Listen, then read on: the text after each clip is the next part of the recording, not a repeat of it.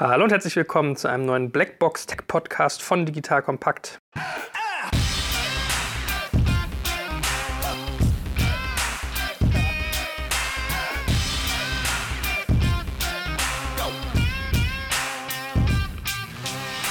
Mein Name ist Jörg Kaczmarek und ich habe schon Entzugserscheinungen vom guten Johannes. Grüß dich, Johannes. Hallo, Joel. Viel zu lange haben wir nicht gesprochen über Oh Technologie. ja, oh ja, und ich bin auch total aufgeregt. Ich glaube, ich muss gleich schon wieder auf Toilette. Sehr schön. Ich bin wieder in seinem bunten Visual Meta Büro. Jetzt hat sich einiges verändert. Ihr habt total geile Stifte und bunte Sachen auf dem Tisch. Ihr werdet immer professioneller, ich sehe schon. Und bevor wir jetzt in einen spannenden Podcast starten, möchte ich euch auch an unseren nicht minder spannenden Partner Jimdo erinnern. Ihr wisst vielleicht noch, das war ein Webseitenbaukasten aus Hamburg, mit dem schon 20 Millionen Webseiten erstellt wurden. Und ich sage immer, das ist so ein bisschen das Lego der Internetwelt, weil ihr könnt ganz spielerisch einfach, wie bei Lego, mit einer ganz simplen Prozedur eine tolle Webseite bauen. Das Ganze ist auch genauso bunt und designig wie Lego, wenn man so will. Es funktioniert wirklich so, ihr wählt euch einfach ein Design aus, ihr ladet eure Bilder hoch, setzt euren Text rein und fertig ist das Ganze. Sprich, Jimdo ist eigentlich der einfachste Weg, ohne Vorkenntnisse eine eigene Webseite zu erstellen. Ein bisschen zu den Möglichkeiten, die ihr dabei habt. Die Webseiten, die ihr auf diesem Wege erstellt, sind alle responsive. Das heißt, sie passen sich an alle Displaygrößen an. Ihr könnt eine Jimdo-Seite benutzen, um daraus eine App zu entwickeln. Das Ganze ist SEO-optimiert. Es gibt auch noch Zusatzfunktionen. Das heißt, es gibt eine kostenlose Variante und dann sowas wie Jimdo Pro und Jimdo Business. Also da gibt es unterschiedliche Möglichkeiten, wie ihr das weiter optimieren könnt. Und damit ihr das mal testen könnt, ja, habe ich für euch jetzt einen tollen Code. Und zwar geht ihr auf jimdo.com slash digitalkompakt. Kompakt schreibt sich mit K an beiden Stellen und ein Wort, Digital Kompakt. Und wenn ihr dort den Gutscheincode Digital Kompakt eingebt, dann bekommt ihr 20% Rabatt auf das erste Jahr Jimdo Pro oder Jimdo Business. Also nochmal, jimdo.com slash Digital Kompakt und Gutscheincode ist auch Digital Kompakt. Alles in einem Wort. Probiert das fleißig aus. Ihr könnt euch ganz einfach eine Webseite für euer Vorhaben, eure Selbstständigkeit oder was auch immer entwickeln. Ich glaube, das ist ein toller, einfacher Weg, der auch noch Spaß macht, eine eigene Webseite zu erzeugen.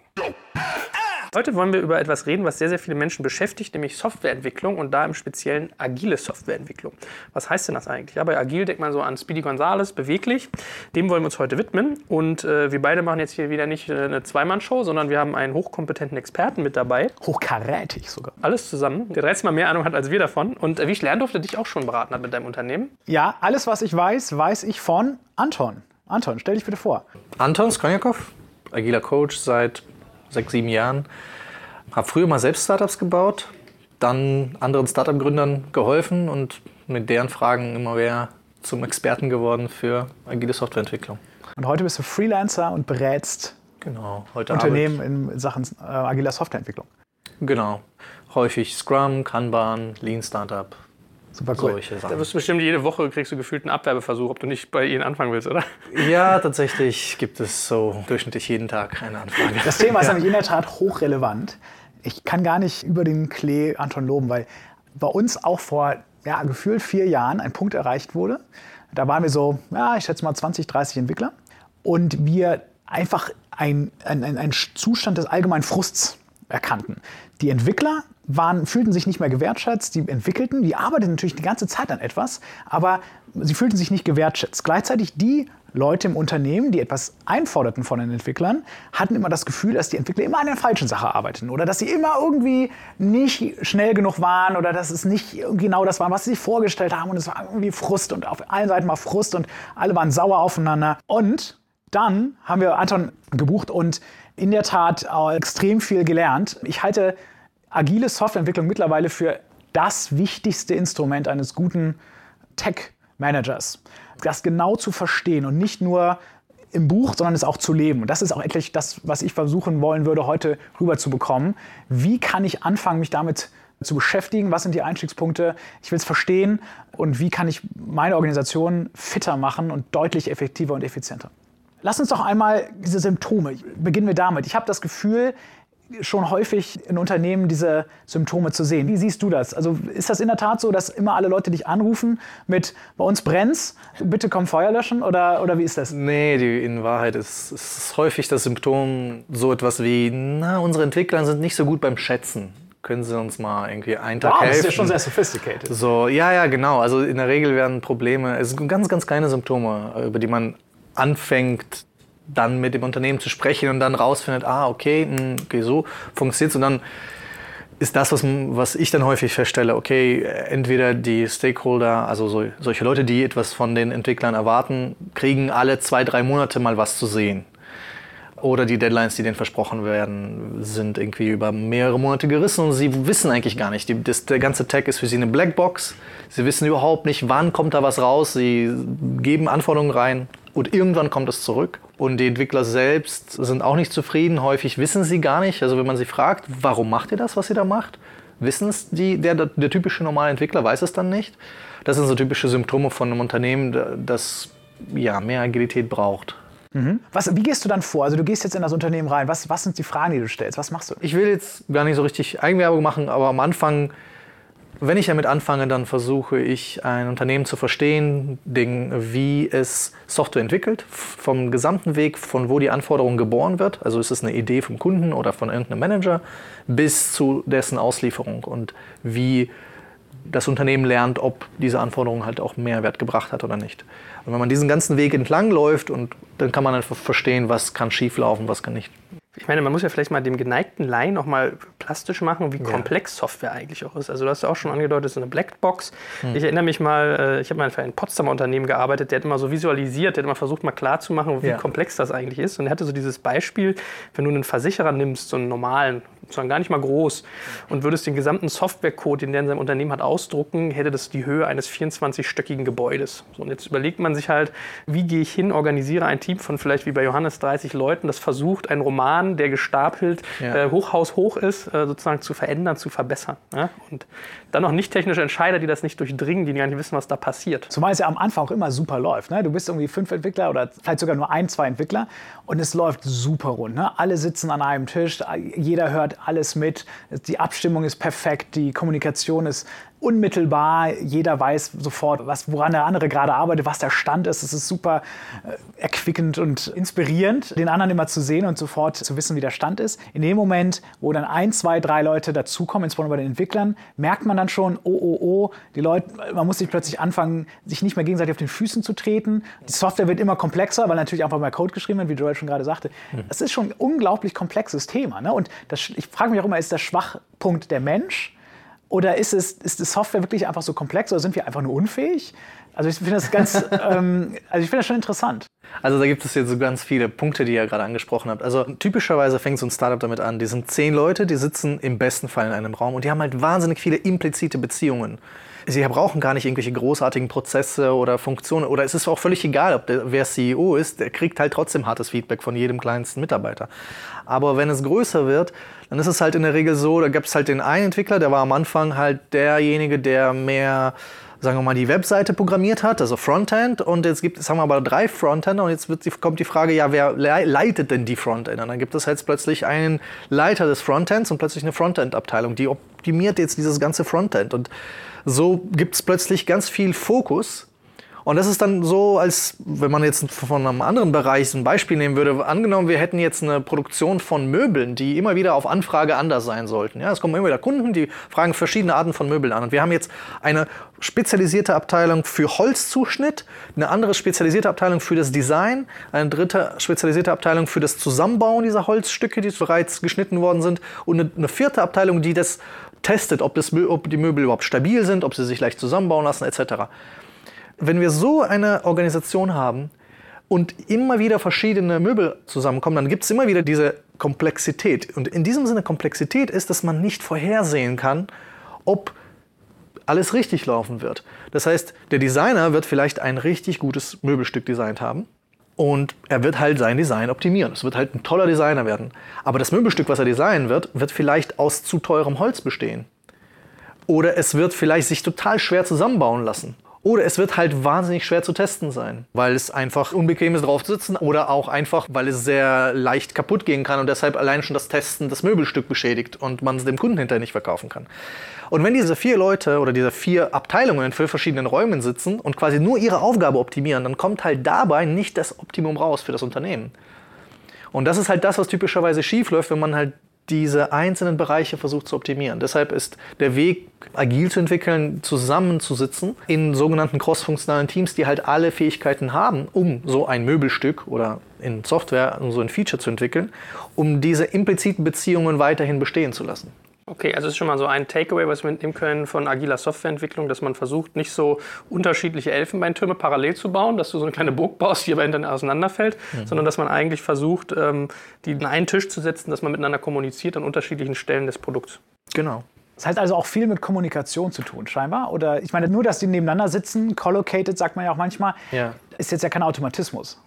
Nee, aber das ist tatsächlich eine von den wichtigsten Sachen, die sich aus der Geschichte ergeben hat. Also das allererste Wertepaar aus dem Agilen Manifest, wo das Name Agil herkommt, heißt auch Individuen-Interaktionen über Prozesse und Werkzeuge. Also weil eben die Individuen und die Interaktionen das ist, was am Ende des Tages entscheidend dafür ist, ob die Software, die wir bauen, gut funktionieren wird. Und wenn die Interaktionen es brauchen, sollten sie stattfinden und wenn die Prozesse dem nicht dienlich sind, dann sollten die geändert werden. Verstehe. Was ist denn eigentlich so deine, deine Zielgruppe? Vielleicht kannst du uns immer so ein bisschen sagen, arbeitest du eher mit Startups, eher mit Corporates, eher mit Mittelstand, querbeet? Weil ich würde natürlich gerne mal rausschälen, äh, sind die Probleme immer die gleichen, egal welche Größe man hat, oder verändern die sich in der Softwareentwicklung auch? Ich arbeite tatsächlich mit querbeet. Und was mich besonders freut, ist in letzter Zeit immer mehr auch mit gar nicht IT-Bereichen. Weil dieses ganze Thema agil hat ganz viel also es hat nicht nur was mit Software zu tun, sondern hat ganz viel mit dem Begriff Wissensarbeit zu tun. Und was heißt Wissensarbeit? Also das heißt, der größte Teil von dem Mehrwert, den wir erbringen, wenn wir acht Stunden vor Ort sind, ist eben nicht, dass wir den Code geschrieben haben oder dass wir den Stuhl zusammengebaut haben, sondern dass wir was gelernt haben. Und da gibt es eine gute Metapher, für die ich da nutze, ist, kennt jeder vielleicht Ikea-Regal zusammenbauen. Stell dir mal vor, ich habe so ein Ikea-Regal gekauft und ich habe da so eine Anleitung, eine visuelle mit irgendwie 25 Schritten und ich baue das Ikea-Regal zusammen. Das dauert vielleicht zwei Stunden und wenn ich mich jetzt frage, wie lange würde es dauern, das gleiche Regal direkt im Anschluss noch einmal zu bauen, wie lange würde das dauern? In der Regel dauert es viel weniger als 50 Prozent der Zeit, weil man all das gelernt hat auf dem Weg. Wie hat das ausgesehen, dieser Prozess? Ne? Man macht ja einen Schritt, dann schaut man in diese Anleitung und kontrolliert, ja, ist das Zwischenprodukt, sieht es immer noch genauso aus, wie es auf dem Bild aussieht. So etwas hat man übrigens nicht, wenn man Software baut, weil man immer wieder neue IKEA-Regale zusammenbaut quasi und das niemand vorher gemacht hat. Genau, und die sind auch ein bisschen komplexer noch als IKEA-Regale. Ne? Ja, genau. Aber heißt jetzt deine Metapher, dass das sozusagen kundenübergreifend, egal welche Größe ich habe, immer dieselben Probleme sind? Die Art von Problemen ist dieselbe. Die tatsächlichen Anforderungen, die jeder Kunde hat, sind ganz unterschiedlich, weil es unterschiedlicher Markt ist, unterschiedliche Quellen von Variabilität. Das, was die Komplexität ausmacht, ist, dass es eine Unvorhersehbarkeit gibt, die systematisch ist, die man nicht wegmachen kann, weil es verschiedene Kundenanfragen gibt, weil der Wettbewerb was macht, weil der wir, Markt sich verändert. Weil der Markt sich verändert auf der Marktebene. Aber es gibt auch ganz viele unvorhergesehene Dinge auf der Implementierungsebene. Wir bauen der Software in der Regel mit neuen Werkzeugen, die sich permanent updaten. Also jedes Werkzeug, mit dem man Software baut, ist wiederum Software und es updatet sich. Also wie, das kennt man jeder, kennt das von seinem iPhone, da gibt es halt jede, jeden Monat gibt's ein neues Update, weil mal wieder irgendeine Sicherheitslücke entdeckt worden ist. Das heißt, man kann nicht darauf verzichten. Und das passiert mit zehn Werkzeugen pro Woche. Und wenn man so einen ganz großen Laden bedient, dann hat man permanent auch mit Werkzeugveränderungen zu tun.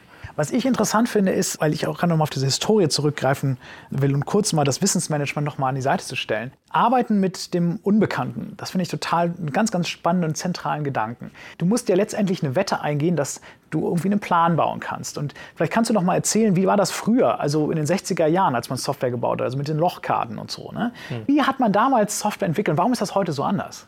Tatsächlich, wenn man die Veteranen fragt, würden sie sagen, es gab auch früher gute Beispiele von agiler Entwicklung, nur man hat sie noch nicht so genannt. Tatsächlich gibt es aber insbesondere in sehr großen Unternehmen, das gibt es auch heute noch, man kann es halt Wasserfall nennen, am Prozess, wo es darum geht, erst einmal werden alle Anforderungen aufgenommen. Ja, also was ja, muss die Software können? Was ne? muss die Software können? Da werden ganz große Lastenhefte geschrieben. Dann werden Architekten befragt. Ja, was für eine Architektur kann denn diese Anforderungen bewältigen? Dann werden die einzelnen Gewerke gefragt, quasi, ja, wie kann denn das Design so aussehen? Dann wird das Design erstellt, etc. etc. Das ist im Grunde genommen Wasserfall oder ein Projektmanagement. Weil sozusagen jeder Schritt nach dem anderen kommt. Ne? Und der ist sozusagen, genau. du kannst nicht beispielsweise implementieren, bevor du nicht geplant hast. Oder du kannst nicht irgendwie den Architekten befragen, bevor du nicht die, das fette Lastenheft geschrieben genau. hast. Genau. Ne? Und dieses Vorgehen macht in ganz anderen Zusammenhängen total Sinn.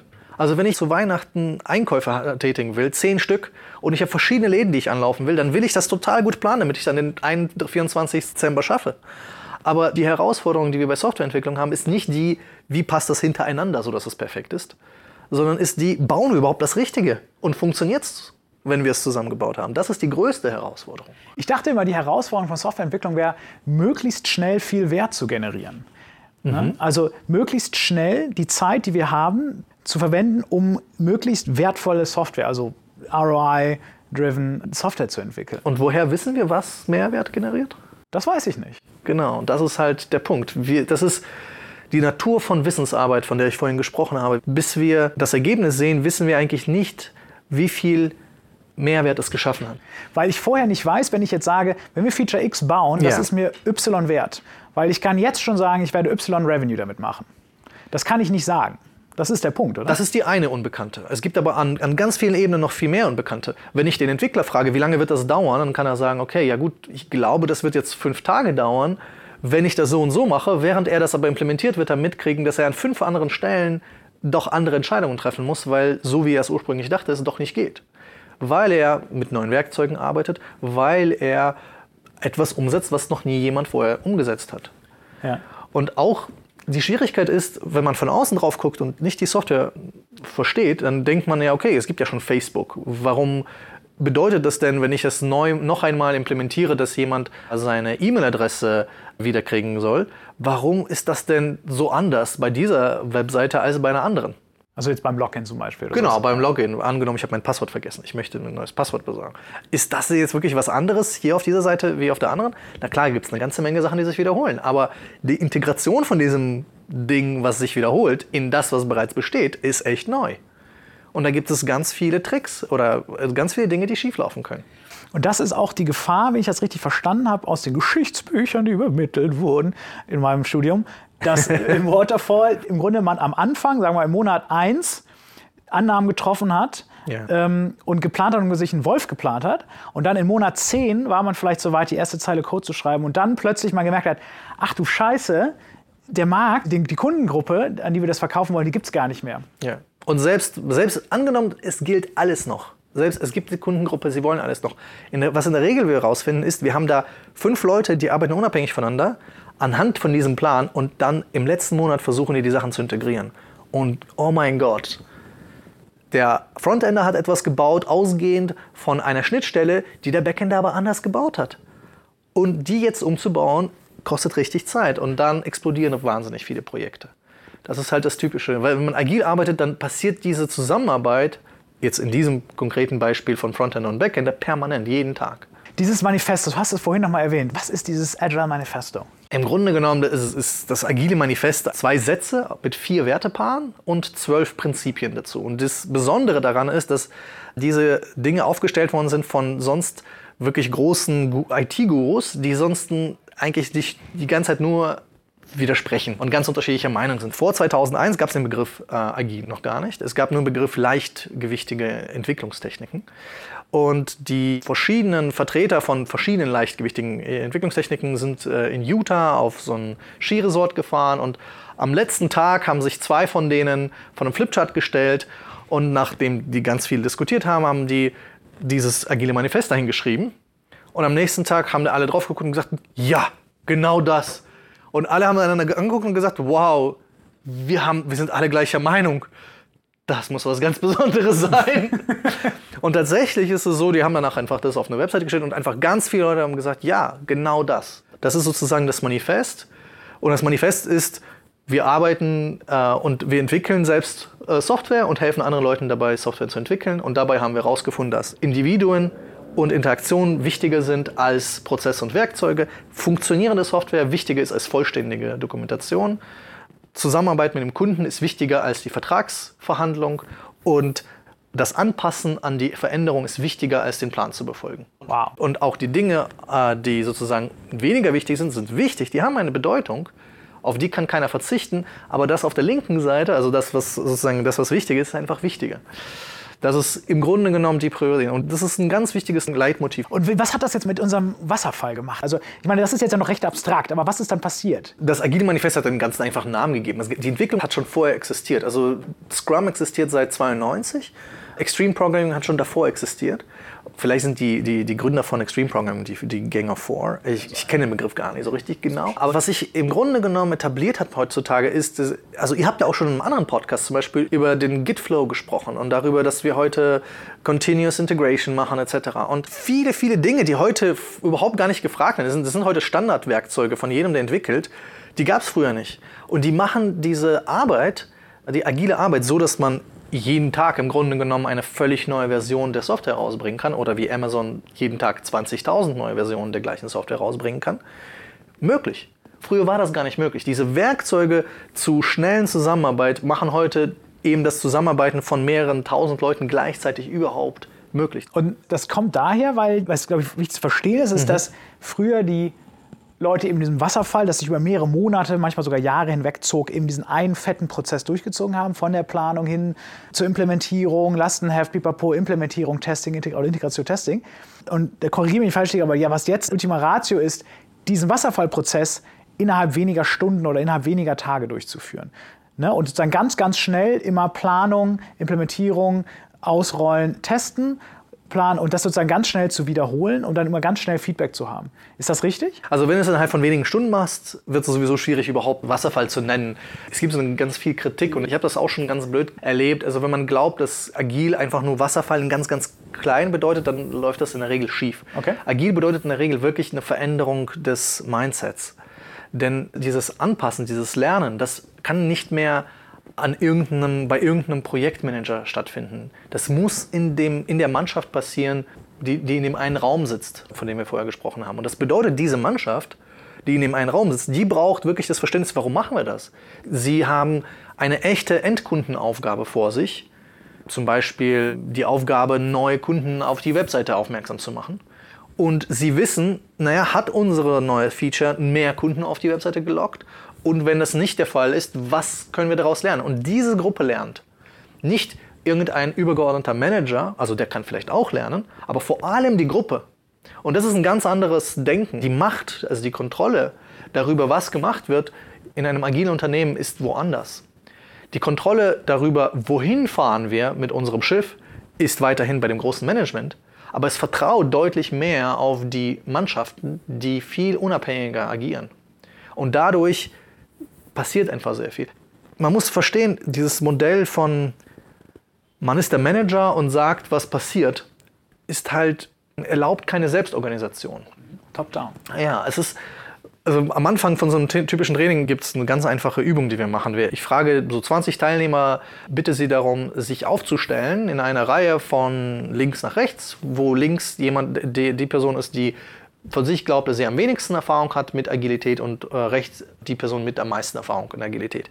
Und in der ersten Runde frage ich eine Person, ob sie Manager sein möchte. Und die, diese Person kriegt die Aufgabe, diese 20 Leute aufzustellen innerhalb von einer Minute. Und sie scheitert natürlich. Und probiert irgendwie die Leute zu fragen, ja, wie lange bist, was meinst du und wie lange meinst du und so weiter. Das kann überhaupt nie in einer Minute funktionieren. Danach stell, stellt man die gleiche Aufgabe einfach der Gruppe insgesamt. Stellt euch einfach selbst auf. Und man kriegt mit, das geht innerhalb von 30 Sekunden. Ja, weil einfach jeder mitdenkt. Weil jeder. Die Selbstorganisation. Ja, die Selbstorganisation. Und das ist ein ganz einfaches Beispiel, sehr einfaches Beispiel. Aber wenn man ein klares Ziel den Leuten gibt und es ermöglicht, selbst, sich selbst zu organisieren, ist die Effektivitätsgewinn ist der zehnfach. Ich habe ein ähnliches Beispiel. Ich glaube, das hast du auch gemacht. Das ist, du kriegst die Aufgabe, möglichst schnell 100 Bälle von einem Topf in den anderen zu transportieren unter der Maßgabe, dass jede Person in der Gruppe, also sagen wir mal zehn Teilnehmer, den Ball einmal anfassen muss und es ohne zu werfen übergeben muss in die Hand des nächsten Teilnehmers. Und das muss möglichst schnell passieren. Und dann äh, tritt man, glaube ich, in Gruppen gegeneinander an und guckt, wer am schnellsten ist. Ich hoffe, ich habe das richtig wieder. Ich will jetzt auch nicht die Lösung verraten, weil das Interessante nämlich war, dass am Anfang die Leute irgendwie hochgucken zu einem Manager. Bei uns war das so und dann gefragt haben, okay, wie sollen wir uns organisieren? Und dann kam eigentlich ein okayes Ergebnis heraus. Aber beim zweiten Mal wurde ihm die Maßgabe gestellt, so jetzt pass mal auf, Manager, halt dich mal zurück, lasst euch mal selbst organisieren. Und dann kam eine völlig obstruse Idee von einer Person, also einem, einem Teammitglied. Und es war, ich glaube, zehnmal schneller, was Wahnsinn war. Ich will jetzt nicht sagen, wie die Lösung war, weil es wirklich interessant ist. Toll, danke schön. Jetzt aber, ist es äh, müsst ihr das mal ausprobieren. Das ist auf jeden Fall eine Übung. Und das war wirklich eye-opening. Also das war Wahnsinn. Also die Organisation der Arbeit zurückzugeben ins Team, war wirklich, das ist Wahnsinn. Übrigens, ihr Lieben, habe ich noch ein spannendes Gewinnspiel für euch. Ja, das ist mal eine Premiere in unserem Podcast. Wir verlosen eins von diesen Wacom Bamboos, von denen ihr vielleicht schon gehört habt, wenn ihr unseren Podcast aufmerksam verfolgt. Das ist so ein äh, Smart Pad, wirklich ganz, ganz coole Geschichte. Man hat im Prinzip so eine Art Klemmbrett, wo man ganz normalen handelsüblichen Blog einhängt und mit einem Kugelschreiber drauf schreibt und hinterher kann man mit einem Knopfdruck sein Geschriebenes digitalisieren.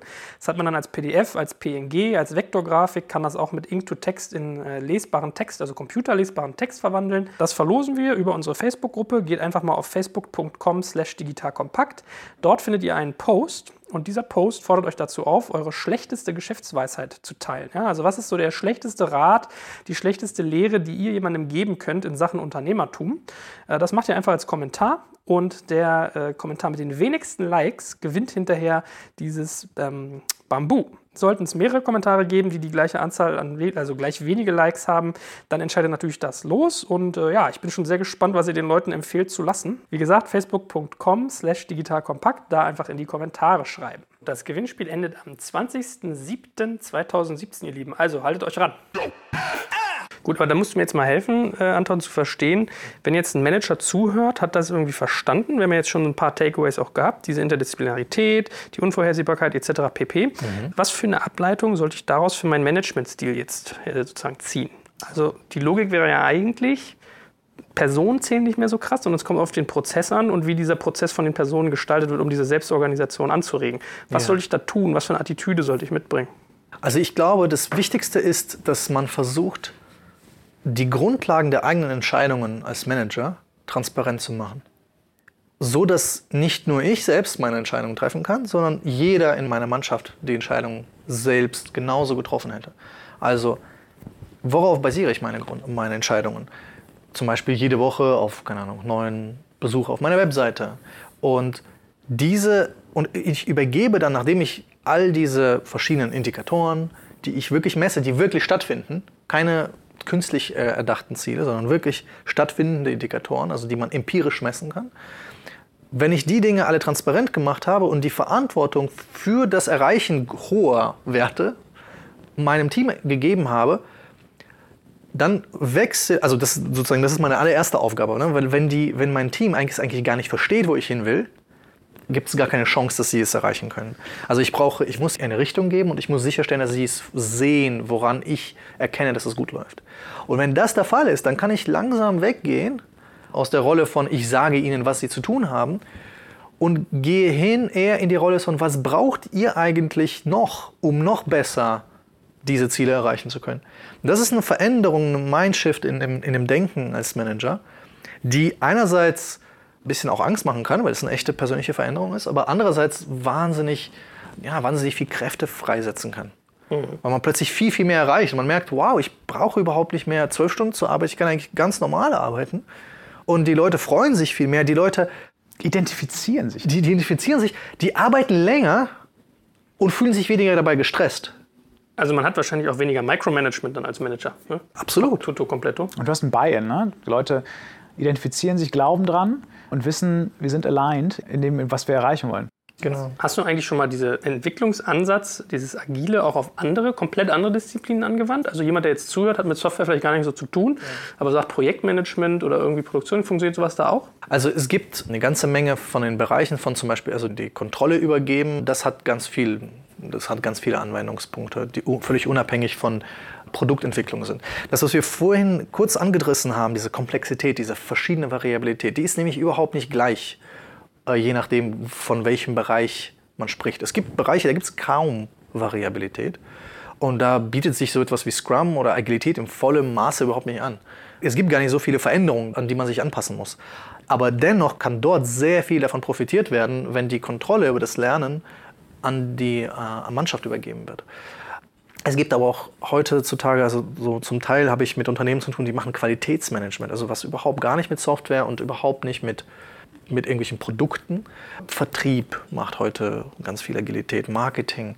Eigentlich alles, wo die Arbeit Wissensarbeit ist. Also wenn man sich am Ende des Tages fragt, wenn ich am Morgen gewusst hätte, was ich eigentlich tun soll, wie lange hätte ich wirklich die gebraucht, um diese E-Mails zu schreiben, um diese PowerPoint-Präsentation zu verändern, um diese Excel-Tabelle zu machen. Und wenn dieser Prozentsatz der Zeit deutlich unter 50 Prozent ist, dann weiß man, dass man vor allem Wissensarbeit leistet. Mhm. Und das bedeutet, dass man mit der Arbeit anders umgehen kann, um effektiver zu werden. Gibt es typische Rollen, die man eigentlich bei agiler Softwareentwicklung hat? Kannst du die vielleicht mal ein bisschen beschreiben? Ja, es gibt eine Denkschule der Agilität, die man Scrum nennt. Und da gibt es vor allem die drei verschiedenen Arten von Rollen. Die eine Rolle ist halt die eines Teammitglieds, also eines der, der die Arbeit verrichtet, eines Coaches, eines Scrum Masters, der von der Seite guckt, nicht tatsächlich die Arbeit macht, aber dem Team dabei hilft zu wachsen und aber auch dem Management dabei hilft zu wachsen. Und die dritte Rolle, der Product Owner, das ist ein konkreter Manager, dessen Hauptaufgabe es ist, die Priorität festzulegen von wann, was machen wir zuerst und was machen wir danach. Denn es geht ja nicht darum, dass die Mannschaft entscheidet, ah ja, wir mögen, wenn wir jetzt wieder das Beispiel der Möbel, wir mögen die Möbel aus Kirschbäumen besonders gut, lass uns nur darauf konzentrieren. Darum geht es nicht. Es geht ja darum, dass ein Unternehmen am Ende des Tages Geld machen soll. Und es, der Product Owner ist derjenige, der verantwortlich ist, das zu maximieren, dass der Mehrwert von dem, woran das Team arbeitet, maximiert wird. Kannst du den Unterschied zum Scrum Master vielleicht nochmal hervorheben? bei Owner und Master denkt man irgendwie immer, das sind so die, ja. die, die Managerrollen. Das Scrum Master ist ja das englische Wort und im Englischen ist Master eigentlich anders gemeint, als wie man es im Deutschen versteht. Es ist eigentlich derjenige, der das Scrum gemeistert hat.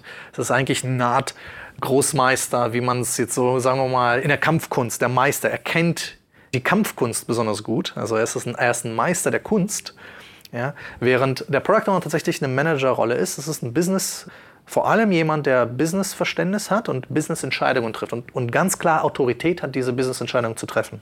Mhm. Und Teammitglieder sind die verschiedenen, sagen wir mal, Handwerker oder die verschiedenen Menschen, die die notwendigen Fähigkeiten haben, um das Produkt herzustellen oder was auch immer herzustellen. Genau, du hast es jetzt schon ein paar Mal erwähnt, den, den Begriff Scrum. Was ist Scrum? Was sind die entscheidenden Elemente im Scrum, mhm. in dem Framework?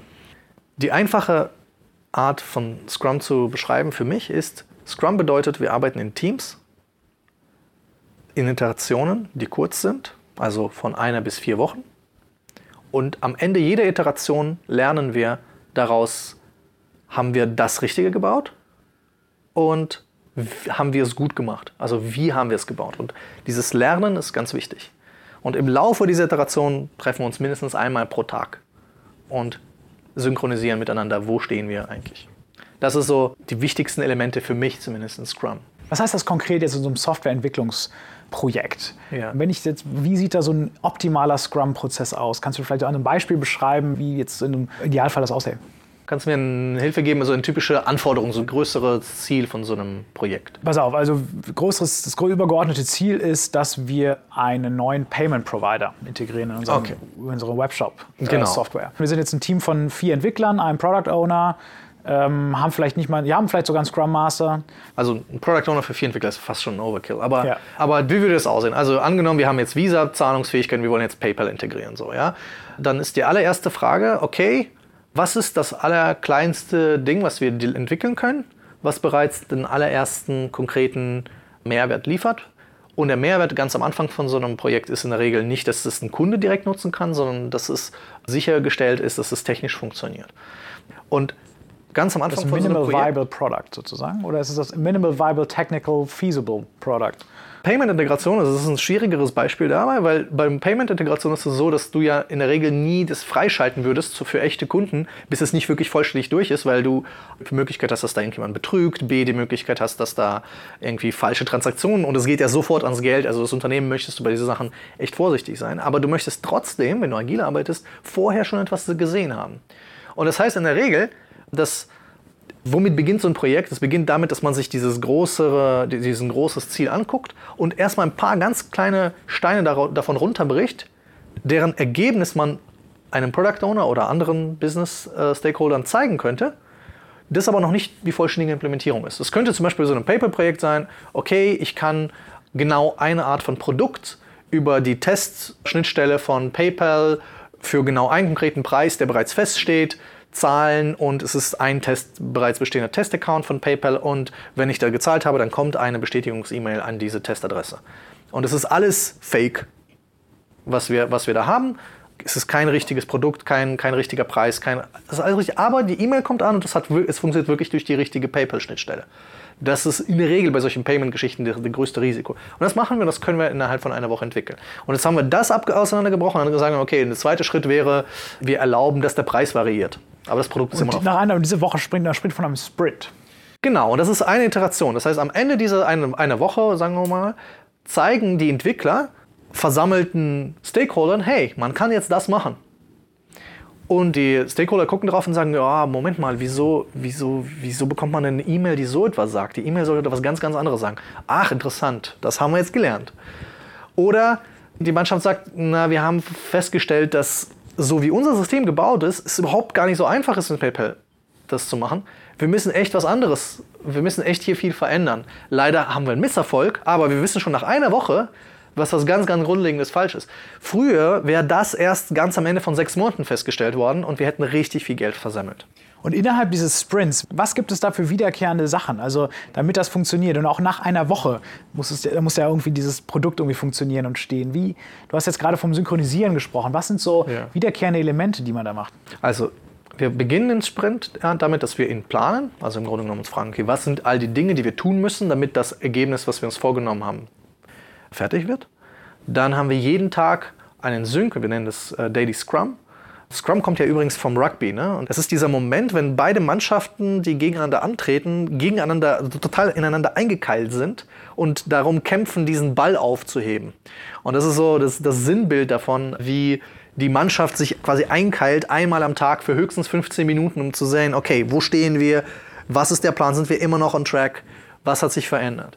Und das passiert einmal am Tag und das ist dieses Daily Scrum. Und dann arbeitet man jeden Tag und die Struktur der Arbeit, da organisiert sich das Team vollkommen selbst, unterstützt vom Scrum Master. Und die, am Ende des Sprints gibt es ein Review. Das heißt, das ist, wir zeigen die Arbeit den Stakeholdern, also verschiedenen Leuten, die daran Interesse haben, legitimes Interesse, bekommen Feedback, lernen daraus. Und nachdem wir daraus gelernt haben, ob wir das Richtige gebaut haben, reden wir darüber, wie wir zusammengearbeitet haben. Und das nennen wir Retrospektive. Und das sind im Grunde genommen die Elemente. Und was für Artefakte, was für Tools werden in der Regel verwendet? Also jetzt kann man jetzt bei einem komplexen Softwareprojekt sich eine Menge Sachen ausdenken, aber schreibt man das in Excel-Tabellen oder irgendwie muss man das ja festhalten, dokumentieren. Was sind so deine Erfahrungen? Also es gibt in Scrum die drei wichtigen Artefakte. Äh, Das Produkt-Backlog, das ist im Grunde genommen einfach eine geordnete Liste von Dingen, die wir vorhaben zu tun. Das zweite ist ein Sprint-Backlog. Das ist die Liste aller Dinge, die sich das Team vorgenommen hat. Und da gibt es ganz viele Freiheiten, gerade wie das Team das gestalten kann, aber das kann es halt selbst machen. Und das dritte Artefakt ist eben das fertige Stück Inkrement, also das fertige Stück Software. In der Regel machen ja viele Unternehmen ganz viel mit digitalen Tools. Das macht Probleme. Wir reden häufig in der agilen Welt von sogenannten Informationskühlschränken und Informationsradiatoren. Also so ein Radiator ist ja so, ein Heizkörper, ne? er strahlt halt Hitze raus. Das heißt, wenn man da dran geht, dann wird einem warm. Und ein Kühlschrank, da muss man halt reingucken. Und ein, so ein Jira oder irgendwie ein digitales äh, Sprint-Backlog, das ist halt so ein etwas Ding, so ein Ding, da guckt halt nur derjenige rein, der weiß, dass er da reingucken muss. Niemand von außen wird das jemals sehen. Deshalb, je mehr man visuell arbeitet, also das heißt wirklich Wände nutzt, um dort mit Stickies, mit verschiedensten Dingen klarzumachen, wo man gerade steht, umso besser, umso transparenter ist alles. Und umso mehr ist es ein Radiator von Informationen. Das finde ich ein interessantes Konzept, weil diese Arbeit sichtbar machen ist total entscheidend. Das war für uns auch so ein unglaublich großer Aha-Moment, dass wir unsere Arbeit nicht sichtbar gemacht haben. Also beispielsweise haben wir Lego-Boards benutzt, um einfach mal zu visualisieren, wie viel Zeit wir verbringen mit welcher Art von Tätigkeiten. Also wie viel Zeit verbringen wir in Meetings, wie viel Zeit verbringen wir mit Bugs, wie viel Zeit verbringen wir mit Feature-Entwicklung, wie viel Zeit verbringen wir mit, mit Admin-Scheiß. Und das sind, das, plötzlich kriegt man ein Gefühl dafür, wie man eigentlich also man dadurch, dass man eine gute Visualisierung findet für das, was man da eigentlich den ganzen Tag tut und man aufhört, sich selbst zu belügen. Das finde ich total entscheidend. Das war auch für mich so ein ganz, ganz entscheidendes Takeaway, dass man es schafft, die Arbeit, also make your work visible. Das fand ich, das fand ich ganz entscheidend. Genau, diese, diese Sticky Notes, du kannst eben die Augen nicht davor verschließen. Du kannst nicht an der Wand vorbeigehen und die Augen zumachen.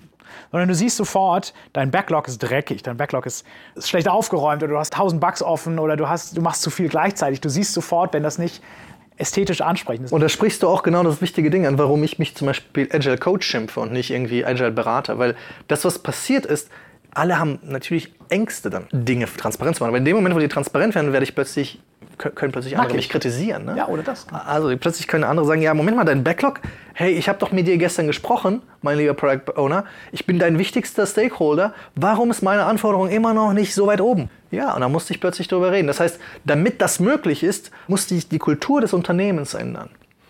Damit die Leute wirklich transparent sein können mit ihrer Arbeit. Und deshalb ist sozusagen Agilität einführen in einem Unternehmen häufig nicht einfach nur ein mechanischer Akt, sondern da ist ganz viel mit Menschenarbeit zu tun. Was ist denn eigentlich mit diesen Scrum-Boards, die man immer sieht? Ist das das, also die Tools, die du gerade beschrieben hast, ist das sozusagen damit auch gemeint? Weil wenn man manchmal in so IT-Abteilungen geht, sieht man ja immer so, das sieht aus so senkrechte, wie so Tabellenspalten Ja. und dann geht irgendwie so ein Post und wandert von links nach rechts rum, von geplant zu Umsetzung zu fertig. Ja. Fehlt das noch oder war das, ist das sozusagen... Das ist eine Art von Umsetzung von diesem Sprint-Backlog. Genau, das nennt man auch Scrum-Board manchmal. Was ist eigentlich der Unterschied zwischen Scrum und Kanban? Uh.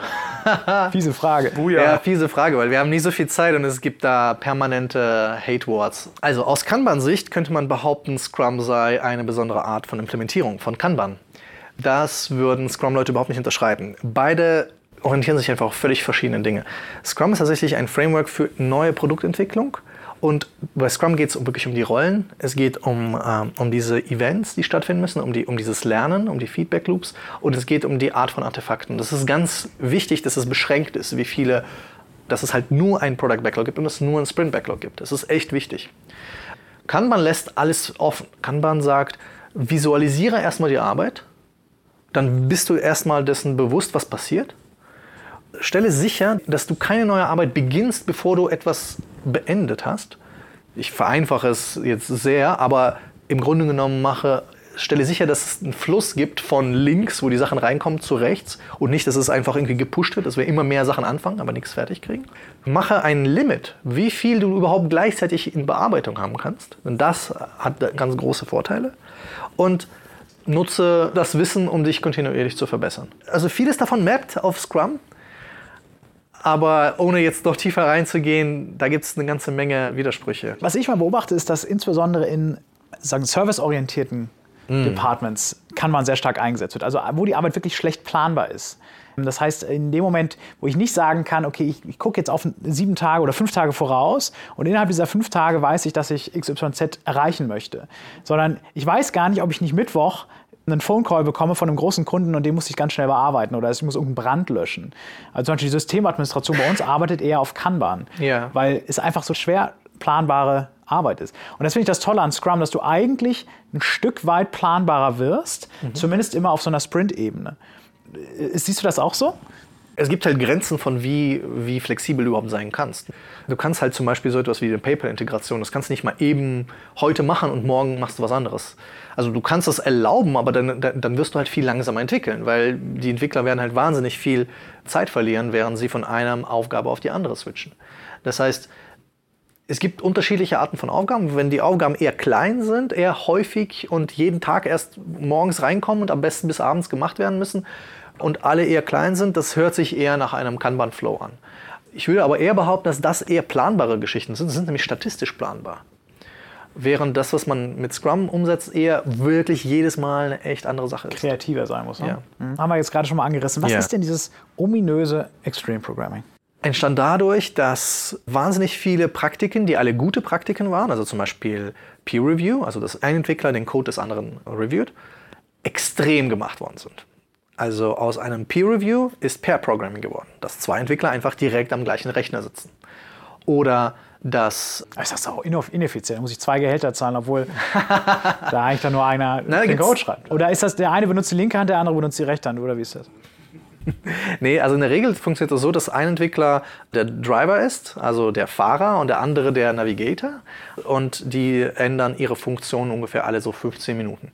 Und sie sitzen an dem gleichen Rechner, an einer Tastatur und beide denken mit. Und das führt dazu, dass tatsächlich, ja, du zahlst zwei Gehälter dafür, dass Leute an einem Programm arbeiten, also an einer Zeile Code, die sie sich überlegen. Aber die Qualität davon ist deutlich höher. Und das führt dazu, dass du viel weniger Defekte hast, die du hinterher wegmachen musst. Und es führt zusätzlich dazu, dass die Arbeit Spaß macht. Sehr viel mehr in der Regel, als wenn, sie, als wenn man alleine arbeitet. Und es führt dazu, dass die ähm, Leute voneinander lernen. Was ja, wir haben ja vorhin angesprochen, das ist Wissensarbeit. Das ist wahnsinnig viel permanent neues Lernen, neue Werkzeuge lernen. Und die Entwickler, der eine ist darin gut, der andere ist darin gut. Und man lernt einfach wahnsinnig schnell, wenn man miteinander zusammenarbeitet. Also es gibt da ganz gute Erhebungen, die, die zeigen, dass es finanziell sich lohnt für Unternehmen. Und Extreme Programming ist aber viel mehr noch, ne? Ja, es gibt da ungefähr elf oder zwölf verschiedene Praktiken, die alle, also zum Beispiel das Schreiben von User Stories, also statt große Anforderungen zu machen, nehmen wir Anforderungen und sagen, es, wir reden nur davon einer, von einer kleinen Story, die im Grunde genommen den Kontext schafft für unsere Unterhaltung. Also wir, wir versuchen gar nicht erst die Anforderungen perfekt zu machen, sondern unsere Unterhaltung, also es ist eine Karte, die Unterhaltung über diese Karte ist der große Mehrwert und auf dieser Karte stehen die wenigen Dinge drauf, die beschreiben, dass ich diese Arbeit, die hinter dieser Karte steht, akzeptieren kann. Äh, Joel kann mit PayPal bezahlen zum Beispiel. Genau. Ein, ähm, genau. ein Nutzer kann seinen Warenkorb mit PayPal bezahlen. Ja, kann sein Katzenfutter mit PayPal. Ja, sagte der Mann, der eine Katzenallergie hat. Ähm, Continuous Integration fällt auch, fällt auch in Ex Ja, absolut. Genau, äh, genau also Continuous Delivery oder so? Merkst du das, wie charmant der immer so tut, als wenn er keine Ahnung hätte? Der kennt es mal. Ja, ja, ja, natürlich kennt er sich ja. Genau, also Continuous Integration bedeutet ja, wir integrieren nicht jeden Tag, was eine gute Praktik wäre, sondern wir integrieren einfach kontinuierlich, per permanent. Sobald ich etwas gemacht habe, committe ich meinen Code in die aktuellsten Master und er wird sofort daraufhin geprüft, ob er die Tests besteht. Ah, okay, weil Und- das ist ja total ich- risikoreich, wenn ich das sofort live schalten würde. Genau, also ohne dass ich automatisierte Tests habe, wird, funktioniert das eben nicht. Aber Continuous Integration erlaubt es mir, dass ich mit vielen Leuten gleichzeitig arbeite. Denn es passiert ja, wenn ich eine Funktion verändert habe, die du gerade auch anfasst, dann wird, wird das, was du gemacht hast, eben zu einem Konflikt führen mit mir. Das heißt, und wenn wir hunderte von Leuten sind, dann kann ich alles überhaupt gar nicht vorhersehen, wo überall Konflikte sein können. Also das heißt, Continuous Integration wird umso wichtiger, je mehr Menschen ich in meinem Unternehmen habe. Continuous Delivery wird umso wichtiger, je mehr Menschen ich in meinem Unternehmen habe, weil es dann sofort mir ermöglicht, vom Kunden zu lernen. Und nicht zu warten, bis ich irgendwie, sagen wir mal, in zwei Wochen erst äh, delivered habe. Test-Driven Development, genau so, sowas. Ne? Wir schreiben automatisierte Tests. Test-Driven Development bedeutet, wir schreiben die zuerst. Bevor wir unsere Software schreiben, schreiben wir erst einen Test. Und der Test sagt natürlich erstmal, hey, die Software funktioniert nicht, weil es gibt ja gar keine. Aber dann schreibe ich die Software, der Test wird grün, und dann verbessere ich die Software so, dass, dass sie sauber ist und leicht verständlich ist. Und dann gehe ich zum nächsten Test über. Speaking of mehr Menschen im Unternehmen. Was passiert denn, wenn ich jetzt 19 Scrum-Teams habe? Wie kriege ich die denn organisiert? Also ich habe jetzt verstanden, wie jedes einzelne Scrum-Team funktioniert Ja. und dass die sozusagen in sich bottom-up sich selbst organisieren, ähm, ihre Arbeit sichtbar machen, iterativ verbessern, dass sie lernen, dass es ein Lernprozess ist. Aber irgendwie muss ich jetzt ja diesen Ameisenhaufen steuern oder zumindest, was ist der richtige Ansatz, wenn ich jetzt ganz, ganz viele Scrum-Teams hätte? Also der wichtige Punkt, den man verstehen muss, ist, dass man bestimmte Dinge nicht einfach nur beliebig viel skalieren kann. Und das, der der wichtige Punkt, den man nicht skalieren kann, ist die Priorität. Also man kann nicht 19 Scrum-Teams haben mit 19 POs. Weil dann hat man ein Schiff, wo 19 Leute alle glauben, in die verschiedenen Richtungen laufen zu müssen. ne? Die haben alle ihr Ziel, die wollen alle mit ihrem Team irgendwas Eigenes erreichen. Dadurch fährt aber das Schiff nicht in die Richtung, in die es, will. Es braucht immer noch einen Kapitän. Es braucht immer noch ein Haupt-PO. Und wenn man 19 Teams hat, dann kann man gegebenenfalls, kann dieser PO sagen, okay, das sind unsere, dann nicht Stories, sondern er priorisiert dann eher Epics. Und er sagt, okay, diese drei Epics, die gehen an diesen Bereich. Und dieser Bereich besteht dann aus vier bis acht Teams. Was heißt Epics? Epics ist sozusagen der Begriff für eine, also Story ist eine Geschichte und Epic ist halt eine längere Geschichte. Und da gibt's, kann man auch noch von Sagas sprechen, aber das lieber gar Muss nicht. am Ende mehr Wert generieren, könnte man auch sagen. Ne? Muss am Ende ein größeres, dickeres Brett bohren. Genau, man, wir sprechen ja von einer Story, weil wir wollen ja immer nicht von Software reden, sondern wir wollen darüber reden, was kann ein Nutzer mit unserer Software machen. Und das ist seine Geschichte. Ne, ich erzähle eine Geschichte, wie Joel kommt und hat bei uns eingekauft und jetzt möchte er mit PayPal bezahlen. Und das ist eine Geschichte. Und eine Epic, sowas wie Joel möchte mit PayPal bezahlen, ist eigentlich eine Epic in der Regel. Weil da ganz, ganz viele Untergeschichten Also ich habe immer das Gefühl, bei Scrum oder auch grundsätzlich bei agilen Methoden, das ist wie Fußballspielen. Also man kann von außen drauf schauen und verstehen, wie es geht. Äh, man kann die Regeln grundsätzlich verstehen. Man weiß, man hat die Bücher gelesen. Aber wirklich spielen ist unglaublich schwer. Und ihr wisst nicht, wie schlecht ich Fußball spiele. ähm, ich hoffe, mein Scrum ist besser. Das, das finde ich total beeindruckend. Das ist wirklich ein Lernprozess. Hast du das Gefühl, wie wird man gut in agilen Methoden? Hast du das Gefühl, muss man sich ständig fortbilden? Muss man, muss man eigentlich mehr ausprobieren? Oder ist es eher eine Disziplinfrage? Wie hast du das Gefühl? Oder auch vielleicht, wie, woher weiß ich, ob ich gut bin? Ne? Also viele Leute haben das ja sicherlich auch schon ein Stück weit implementiert oder mal glauben, diesen Mindshift vollzogen zu haben. Können aber gar nicht so genau sagen, okay, ich bin jetzt wirklich agile oder nicht. Ja, es gibt auch nicht es, es, gibt auch kein objektives Maß an Agilität. Leider ist das nicht möglich. Es gibt so ein paar Sachen, die man machen kann, so die ich typischerweise mache, wenn, wenn ich in so ein Unternehmen gehe. Also wenn man zum Beispiel so einen typischen normalen Entwickler nimmt und den mal bittet, zu erklären, woran er gerade arbeitet. Und der innerhalb von, sagen wir mal, vier, fünf Sätzen einem gut erklären kann, warum das Mehrwert macht, was er da, woran er da arbeitet. Dann weiß man, aha, meine Leute also das muss man vielleicht nicht mit einem machen, sondern mit mehreren, aber dann weiß man, okay, meine Leute wissen, woran sie arbeiten. Sie wissen wirklich das Endziel, auf das sie dahin arbeiten. Und sie verbinden sich damit jeden Tag. Das ist ein, ein wichtiges Merkmal. Was anderes ist, schaffen wir es, Vorhersagbarkeit zu erreichen. Also wenn, wenn wir vorhersagbar sein müssen. Vielleicht müssen wir es nicht. Verbessern wir uns. Also ein agiles Unternehmen, man erkennt es nicht wieder, wenn man in sechs Monaten wiederkommt. In der Regel hat sich da so viel verändert dass, ja, dass man das wieder verstehen muss, wie die, wie die eigentlich funktionieren. Wird Scrum weiterentwickelt? Hast du das Gefühl, da gibt es jetzt neue Tendenzen? Was ist, was ist Scrum 2.0? das ist ganz wichtig, dass es keine Versionsnummern äh, gibt. Der Ken Schöber sagt immer, Scrum kann nicht scheitern, man kann selbst scheitern. Tatsächlich hat aber Scrum Veränderungen durchgemacht äh, selbst. Also es gab zum Beispiel früher keine Review- und Retro-Unterscheidung, sondern es gab eine Review, in dem beide Dinge gemacht worden sind, die heute sozusagen in zwei Meetings getrennt sind. Es gibt kleinere Veränderungen äh, an Scrum, aber wirklich nicht große. Die, und die haben vor allem was damit zu tun, um es leichter verständlich zu machen. Der Kern wird, soweit ich weiß, eigentlich nicht verändert. Also ich habe bis jetzt keine Veränderung, von keiner Veränderung gehört, die irgendwie den Kern verändert hat. Mhm. Es gibt ja häufig auch, Scrum wird auch viel kritisiert. Ne? Ähm, also beispielsweise ein beliebter Kritikpunkt, den ich immer wieder höre, ist, es hat zu viele Meetings. Man verbringt zu viel Zeit. Es gibt auch mit diesem schönen Witz, Weeks of Programming save hours of planning. dass man einfach zu viel sich mit sozusagen administrativen Prozessscheiß beschäftigt. Ja. Ich, ich, ich sage dann immer, hm, ich glaube, wir haben eher, wir müssen an unserem Mindset arbeiten und ich bin selber überzeugt, dass jedes einzelne Scrum Element, also sei es jetzt so eine Zeremonie, also irgendein so Meeting oder Artefakt, also das, was du da irgendwie schaffst, Sinn macht. Und wenn du nicht das Gefühl hast, es macht Sinn, dann haben wir eigentlich nicht verstanden, warum wir das machen. Hast du das Gefühl, es gibt Bereiche, wo Scrum einfach wirklich überhaupt keinen Sinn macht, wo man wirklich sagen muss, okay, alles klar, hier ist Scrum nicht das, nicht das richtige Mittel der Wahl. Na klar, da gibt es ganz viele. Ich habe letztens ein sehr schönes Beispiel gesehen. Ich habe ein, eine Präsentation gesehen von jemandem, der verantwortlich ist für den Aufbau von Offshore-Windparks in Deutschland. Und der hat erklärt, dass über 50 Prozent der Kosten von dem Aufbau von so einem Offshore-Windpark an dem einen Aufbautag passieren. Weil genau zu diesem einen Tag die wichtigsten Experten eingeflogen werden müssen, ein ganz besonderes Schiff bestellt werden muss, weil, von denen es nur zwei, drei in der ganzen Welt gibt und es einfach wahnsinnig viel kostet. Dieser eine Tag kostet einfach wahnsinnig viel. Das heißt, dort planst du bis ins kleinste Detail. Du versuchst alle Möglichkeiten auszuschließen, dass an diesem Tag irgendwas schief geht. Ja, weil dann einfach sich die Kosten, die Kosten einfach explodieren. Es macht keinen Sinn, einen Wind-Offshore-Park iterativ aufzubauen. Es würde einfach wahnsinnig teuer werden. Und es gibt auch nicht so viel Veränderung. Dagegen die Entwicklung eines äh, von den, von den Rädern von diesem einzelnen äh, Anlage, die werden, die werden inkrementell verändert. Das heißt, da gibt es sehr wohl agile Ansätze.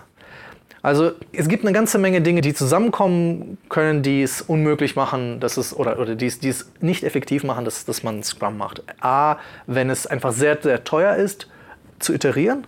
Das ist zum Beispiel beim Hausbau oder so, also das ist häufig bei harten Sachen so. Oder wenn es sehr, sehr vorhersagbar ist, also wenn, wenn einfach ganz wenig Variabilität da ist. Fließband? Und, ja, genau, also wobei man sich dann fragen muss, ob das Fließband wirklich das Beste ist, was das Unternehmen äh, braucht. Aber wenn ganz wenig Variabilität da ist, na, dann, dann, dann sind halt unsere Retros total langweilig. Weil dann fragen wir uns ja, was haben wir denn diese Woche? Ja, wir haben wieder am Fließband gestanden. Ja, was sollen wir denn das anders machen? Ja, wir haben gar keine Freiheiten. Da muss man andere Dinge, viel größere Dinge verändern, bevor eine Retro zum Beispiel Sinn machen würde. Das heißt, Scrum macht nicht überall Sinn.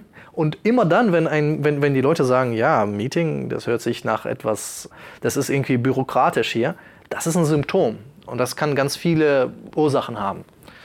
Und das ist im Grunde genommen ein Teil der Arbeit eines agilen Coaches oder eines Scrum Masters, wenn er da ist, sich, sich, sich zu fragen, okay, was können wir damit machen? Hervorragend. Ich äh, bewundere deine schönen Sprachbilder, die du hast. Das macht ja wirklich Spaß. Äh, Scrum zu erklären, wann es nicht passt, anhand von Windrädern. Das finde ich sehr, sehr gut. Und ich bin dankbar, endlich mal zu wissen, woher Scrum kommt. Das klingt immer so wie so ein Grog bei äh, Monkey Island oder sowas. Ne? Also, ja, oder, oder so ein Reinigungsmittel. Ja. ganz, ganz herzlichen Dank, Anton, dass du uns auf so eine äh, unterhaltsame, bildliche Reise mitgenommen hast, deine Zeit für uns geopfert hast und so viel Input gegeben hast. Danke dir, Johannes, dass du dich für uns auch mal ein bisschen dümmer stellst, als du eigentlich bist und uns so äh, fleißig durch diese Themen führst. Also äh, euch ganz herzlichen Dank, es hat viel Spaß gemacht. Und danke euch für die Gelegenheit, äh, mal wieder ein bisschen über Agilität reden zu können. Es ist mir ein Herzensanliegen, das mehr in die Welt zu bringen. Hervorragend. Vielen Dank.